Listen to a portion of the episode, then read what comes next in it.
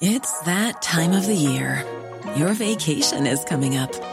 You can already hear the beach waves, feel the warm breeze, relax, and think about work.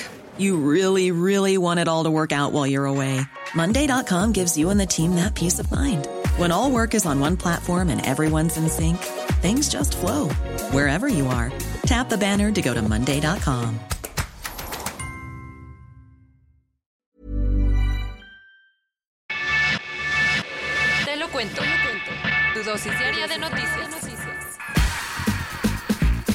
Es miércoles 8 de mayo. Y aquí te voy a contar las noticias que quieres saber el día de hoy para estar bien informado.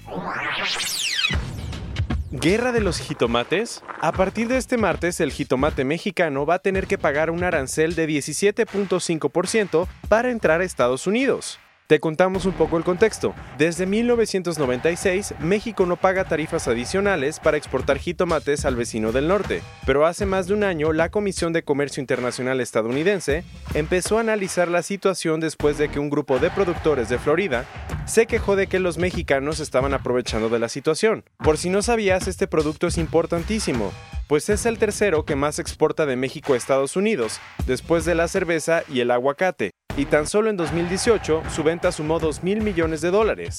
Muy bien. ¿Y entonces qué pasó ayer? Como los productores y el Departamento de Comercio de Estados Unidos no pudieron llegar a un acuerdo, las cuotas adicionales de 17.5% sobre las importaciones de jitomate mexicano empezaron a funcionar. Según la Secretaría de Economía, los nuevos aranceles van a afectar a 400.000 empleos directos en México y van a provocar que los productores de jitomate tengan que elevar sus costos en 350 millones de dólares el próximo año. Pero que no cunda el pánico. Aunque las cuotas regresaron, las negociaciones no han terminado. Estados Unidos tiene de aquí a noviembre para decidir si acepta un nuevo acuerdo o si impone los aranceles para siempre. Lo bueno es que si se logra un acuerdo, cosa que es muy probable, las autoridades estadounidenses le van a tener que reembolsar el dinero de las cuotas a los productores mexicanos.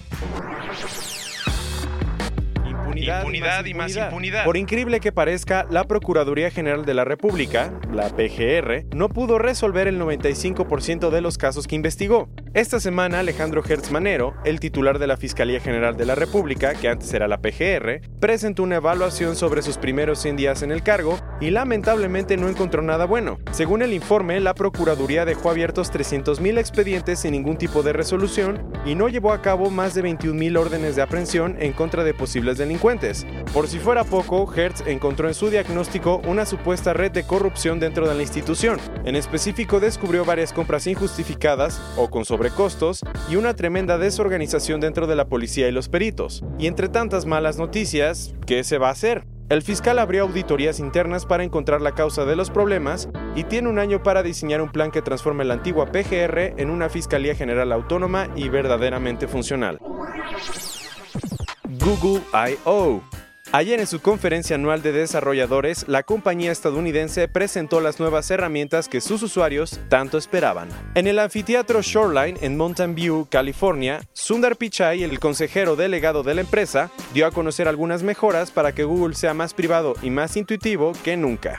El gigante tecnológico presentó en la conferencia Google I.O. sus nuevos teléfonos inteligentes, el Pixel 3A y el 3A XL, que van a costar 399 y 479 dólares respectivamente. Y eso no fue todo. Pichai explicó que ahora las personas van a poder ver imágenes en realidad aumentada desde su buscador. ¿Cómo está eso? Por ejemplo, si un usuario quiere saber cómo le van a quedar unos zapatos, va a poder buscar el modelo directamente en el explorador y verlo en tamaño real desde su teléfono. Además, Google va a mejorar su sección de noticias para que las personas exploren todas las perspectivas de una historia. Ya por último, la empresa va a lanzar nuevos modelos de inteligencia artificial y de voz, para que sus usuarios hagan funciones súper complejas sin tener que tocar el teclado de sus dispositivos. ¡Wow! ¡Wow! Pasando a nosotros cuentos, los bloqueos de la CENTE regresaron. Ayer la Coordinadora Nacional de Trabajadores de la Educación de Michoacán reactivó sus protestas. Resulta que los maestros tomaron las oficinas centrales de la Secretaría de Educación en el estado y bloquearon una de las avenidas importantes de Morelia. Además, avisaron que el 15, 16 y 17 de mayo van a hacer un paro de labores en una buena parte del estado, que se elimine la reforma educativa, que el gobierno les pague sus adeudos y que Alberto Frutti Solís, el secretario de Educación, renuncie. La empresa Mítica podría recibir una multa de entre 7 millones y 50 millones de pesos por talar al menos 54 árboles en la Ciudad de México. Por si no te habías enterado, este fin de semana nueve trabajadores de la compañía fueron detenidos por derribar unos árboles en la alcaldía de Benito Juárez, donde se planea construir un paso a desnivel. El problema es que Mítica no tenía el problema es que Mítica no tenía el visto bueno de la Secretaría de Movilidad, la CEMOVI, y la Secretaría de Seguridad Ciudadana, la SCC. Ahora la Secretaría de Medio Ambiente está analizando el castigo por talar de manera irregular tantos árboles.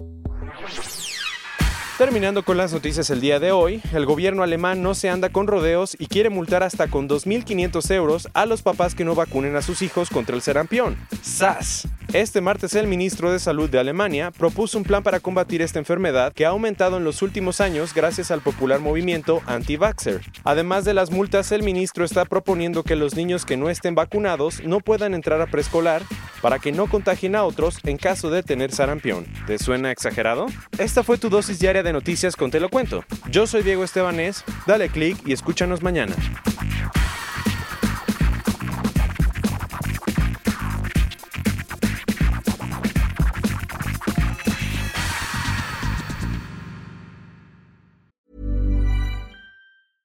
Hey, folks, I'm Mark Marin from the WTF Podcast, and this episode is brought to you by Kleenex Ultra Soft Tissues your ally to help tackle your allergy symptoms this season. I love the change of seasons, but nobody loves pollen and all those other things floating in the air that make you sneeze during this nice weather. Kleenex Ultra Soft tissues are hypoallergenic and allergist approved. So fight back against watery eyes and runny noses without worrying about irritating your skin. For this allergy season, grab Kleenex and face allergies head on.